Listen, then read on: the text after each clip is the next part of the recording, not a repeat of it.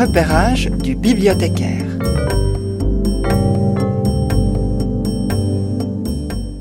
Bonjour, bonjour euh, pour euh, ce numéro 185 du BSR Actualité aux portes de la rentrée littéraire. Car euh, vous savez que déjà fin août commence la déferlante de la rentrée littéraire avec tous les nouveaux titres qui vont par certains courir pour les prix littéraires, donc c'est tout un affolement, bien que de toute façon la production littéraire est continuelle, est permanente, mais euh, il y a toujours cet aspect euh, un peu commercial, mais euh, dans lequel malgré tout il y a des très bons titres qui sortent et que nous, on va suivre attentivement. Il y a 521 titres qui euh, vont sortir dans cette rentrée littéraire et, nous, bien entendu, on aura euh, une bonne partie, on essaiera d'avoir le plus possible aussi avec euh, nos partenaires et hum, il y aura même déjà des titres de la rentrée qui vont être mentionnés dans cette liste. On va, bien entendu, comme toujours, commencer par euh, des pointages sur des titres euh, qu'on a trouvés euh, intéressants et, très bien écrits et, riches qui sont déjà disponibles dans ces, numéros. Ensuite, comme d'habitude, on va aussi éclairer et aiguiller vers des titres qui seront disponibles très bientôt, qui sont déjà en production et en lecture. Et pour finir, on va parler des titres qui sont qui attendent d'être enregistrés. Eh bien, que trouve-t-on dans la liste de ces mois? Alors, il y a comme d'habitude euh, une richesse. Cette liste est un peu plus modeste parce qu'on a voulu faire un léger régime avant la rentrée littéraire et que vous savez se caractérise par euh, toute cette boulimie littéraire. Alors, on a fait euh, une liste qui est modeste mais riche, mais riche, et on va vous présenter, je vais vous présenter trois titres qui sont euh, très différents entre eux, aussi bien par l'origine des auteurs que par euh, les contenus, mais qui sont néanmoins, à mon avis, des titres qui vont euh, vous plaire, vous plaire. certains, bien sûr, plus que d'autres, mais il y a une, jolie palette, une jolie sélection des sujets et des, des, des manières d'aborder la littérature. Alors, les premiers, et c'est un livre euh, italien. Et donc vous savez, en fait, je pense que tout le monde connaît les thons en boîte. Vous dire, qu'est-ce que ça a à voir avec la littérature? Les thons, les poissons en boîte, les thons à l'huile d'olive, hein, c'est tellement banal, tellement banal que, voilà, tout le monde en a euh, chez soi ou presque pour, euh, pour dépanner un moment ou un autre.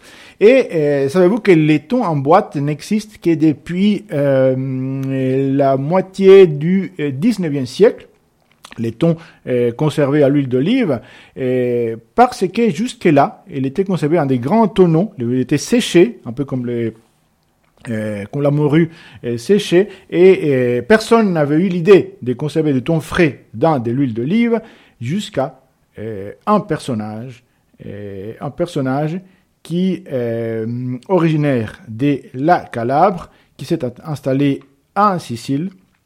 Ignacio Florio, qui fait partie de cette famille Florio, une famille qui a vraiment existé, bien entendu, et qui a fondé une dynastie euh, d'hommes d'affaires qui sont partis de rien.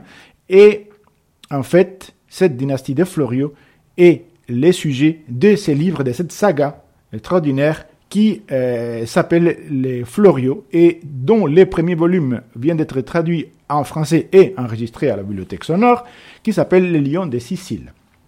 L'autrice, c'est une, euh, s'appelle Stefania Auci, donc A-U-C-I, et euh, ce livre raconte les origines de euh, cette dynastie de Florio, donc de deux frères, Paolo et Ignacio, qui quittent la Calabre, qui vont à Palerme. Évidemment, vous savez qu'on est toujours l'étranger de quelqu'un. Donc quand des Italiens de la Calabre arrivent à Palerme, c'est étrangers, c'est parvenus, c'est les bonariens, ils doivent se battre, ils font le commerce des, des, des épices, épices orientales, épices qui, qui ramènent aussi euh, d'Amérique du Sud, euh, la quinine, bon, on connaît maintenant euh, bien sûr la, la, la, chloroquine et tout cela, mais à l'époque c'était le quinquina qui était là, vraiment l'écorce qui, qui va être transformée après en la, la quinine, tout ça qui, était très, très utile pour un certain nombre de maladies, et euh, ils vont euh, à la force des, des poignets, de l'intelligence, de la persévérance, c'est bâtir un, petit empire commercial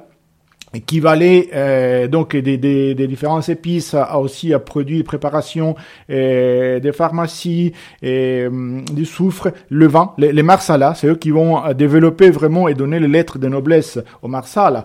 C'est vin un peu un peu particulier, doucereux, et qui vient euh, d'Italie et qui vont aussi créer l'idée les, du ton en boîte à l'huile d'olive, avec tout ce que ça implique pour la pêche du thon, etc. Mais les livres racontent en même temps leur histoire personnelle, leurs histoires d'amour, leurs leur, euh, leur conflits intérieurs, et, parallèlement, il va nous donner un aperçu de l'histoire de l'Italie plutôt de la formation de l'Italie, parce qu'on sait que c'est une histoire très mouvementée, il y a eu le Bourbon, etc., et à un moment donné, il y a Garibaldi, donc ils vont vivre toute cette période, et cette famille Florio, le frère, après le fils Vincenzo, etc., et, et à nouveau euh, Ignacio, et ils vont euh, traverser les différents bouleversements de l'histoire de la Sicile et de l'Italie, en même temps qu'ils bâtissent leur empire et qu'ils construisent leurs relations humaines aussi,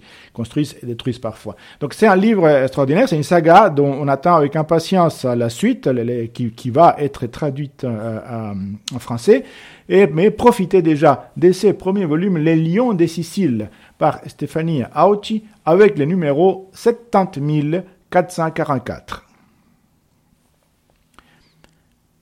Notre, euh, euh, notre deuxième livre est un livre qui, euh, qui va nous changer complètement parce que on va aller aux États-Unis, on va aller au Mississippi, et là on va, on va sortir de la mer, des de Palerme, de, de, la Méditerranée, pour entrer dans cette ambiance humide et poisseuse de, de Mississippi, de ces forêts impénétrables. Et là, qu'est-ce qui va se passer? C'est un... alors l'histoire commence avec un enfant Colburn qui va, euh, va, qui va avoir un événement euh, tragique dans sa vie, assez, assez tragique. Et alors la, la force, l'une des forces de l'auteur, qui s'appelle Michael Farris Smith, c'est euh, cette manière si poétique, si empathique de raconter même la pire noirceur. Et, et dans le livre, donc les temps passent, Colbomb revient au Mississippi, déjà adulte, mais il y a en même temps une histoire parallèle. Il y a deux personnages, un peu de, de sortes des, des, des, clochards, des, des gens d'un peu des, des laissés, laissés pour compte de la, la société qui, qui, qui viennent dans, ces mêmes, euh, dans cette même ville, au village, au bled. Et, euh, et là, il y a des événements qui se produisent. En même temps, Colborne il essaye de, se réinsérer d'une certaine manière dans, sa ville, et il y a des, événements tragiques qui, se produisent, des enfants qui disparaissent, des personnes qui disparaissent, et tout ça va euh, avoir une apothéose, euh, euh, bien sûr, assez particulière, et un détective aussi euh, qui, est, touchant dans sa, dans sa banalité.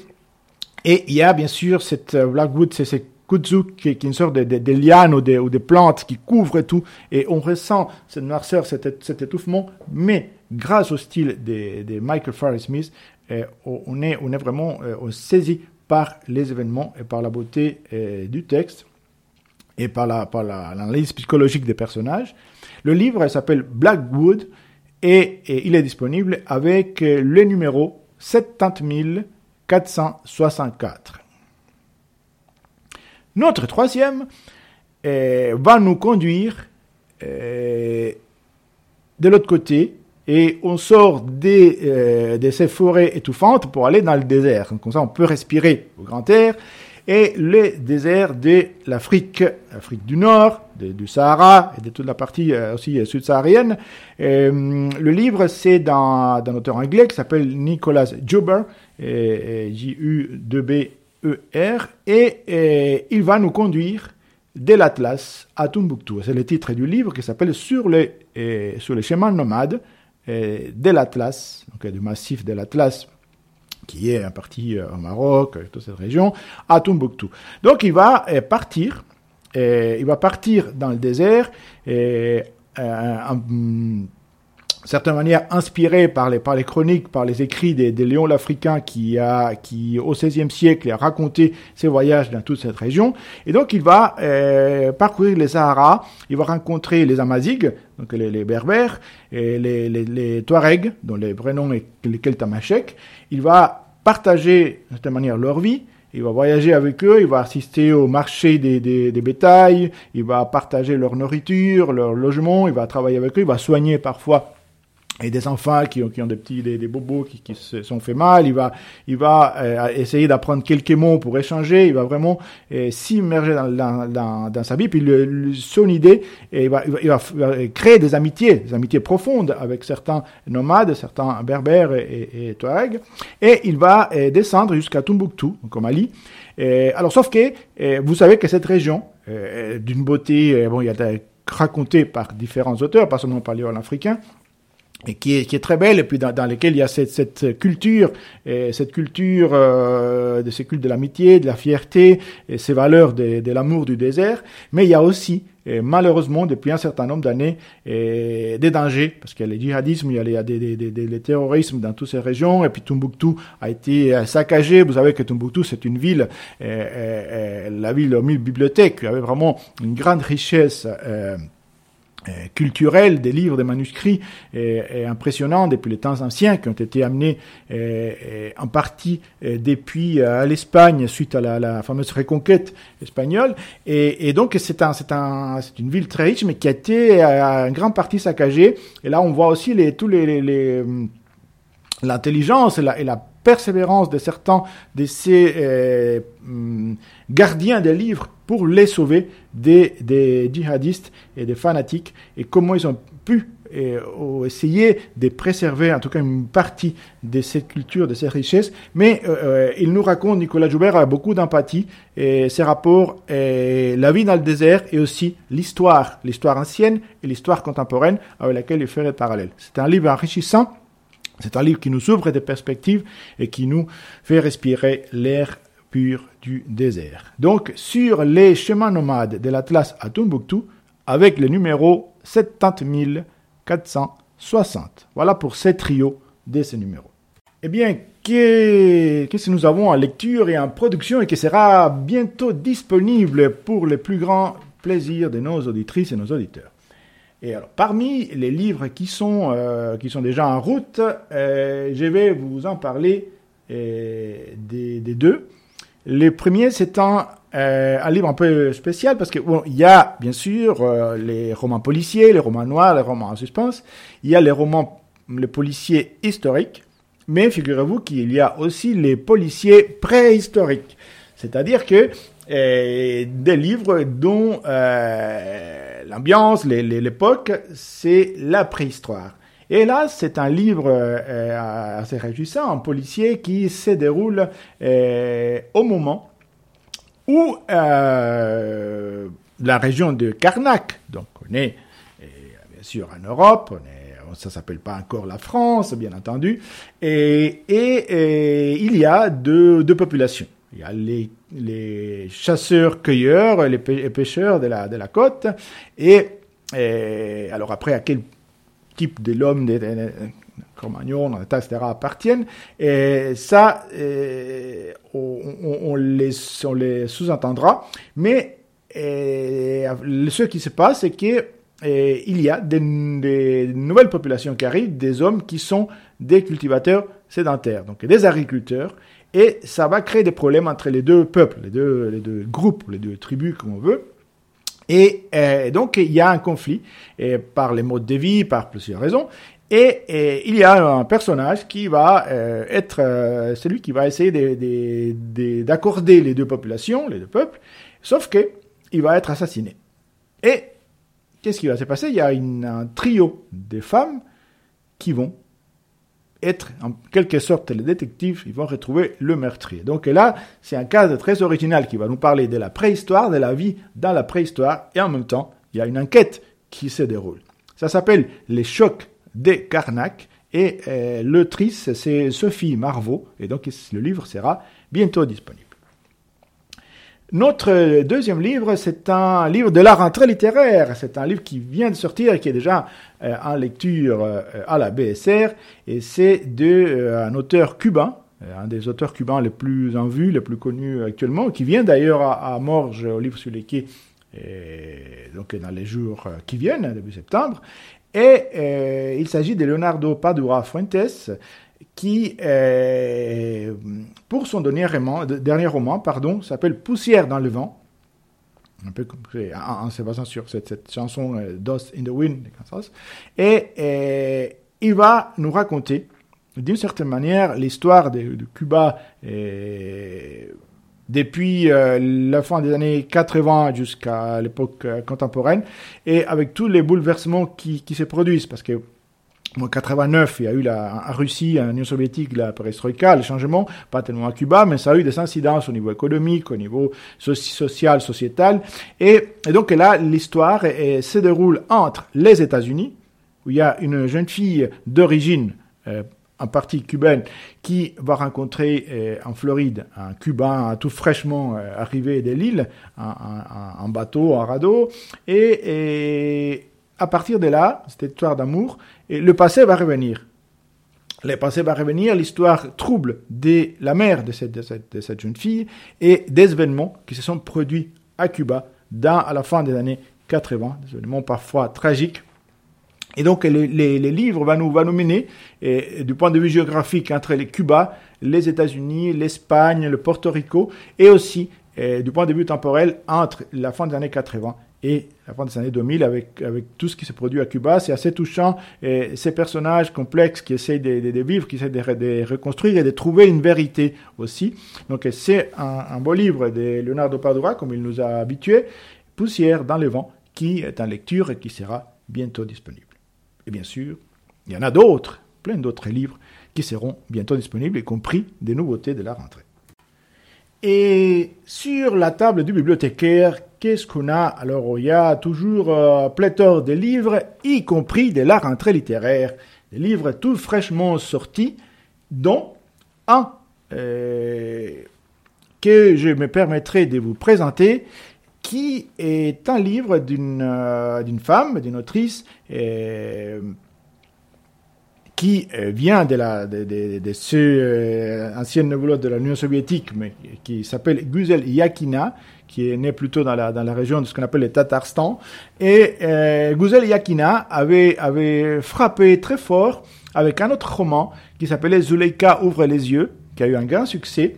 Et là, pour ce nouveau roman, et qui s'appelle les, les, enfants de la Volga, donc de la, de la rivière, la grande rivière Volga mythique il y a même le nom d'une voiture russe qui s'appelle Volga.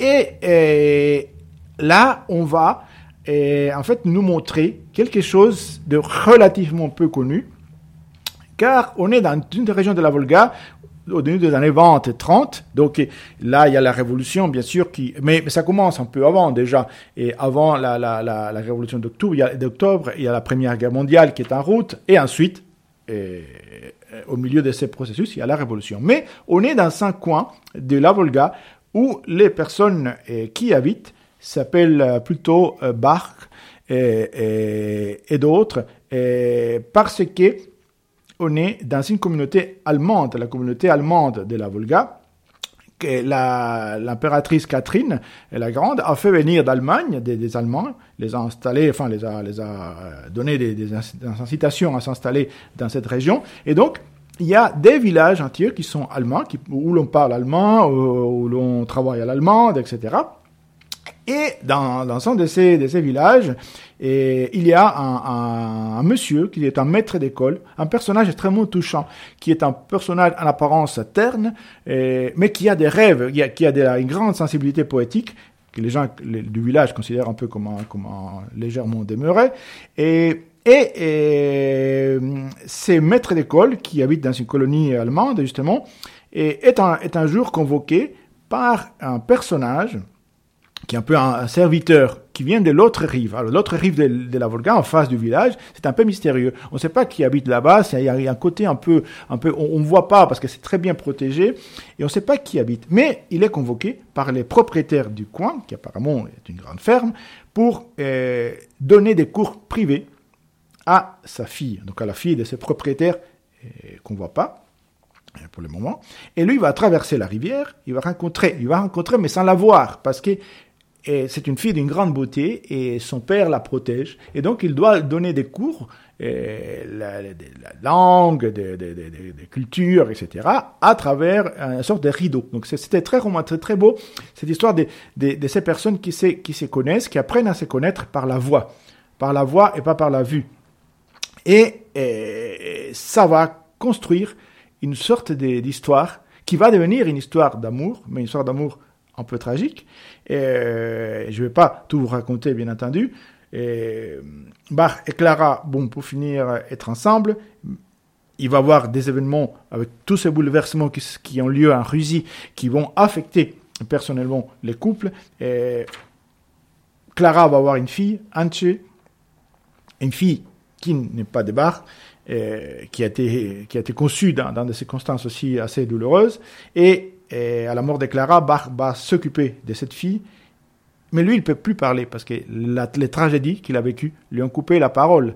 Et, tout ça, c'est un jeu entre l'expression, entre les affections, les, sentiments et, la, construction de soi, et, tout ça dans un, monde qui est en plein changement et qui est, extrêmement dur, et comment on arrive à, à extraire les meilleurs des êtres humains malgré tout. C'est un très beau livre comme toujours avec Guzel et Yakina, les enfants de la Volga, que j'espère sera bientôt pris par un lecteur, une lectrice, enregistré pour votre plus grand plaisir. Merci beaucoup.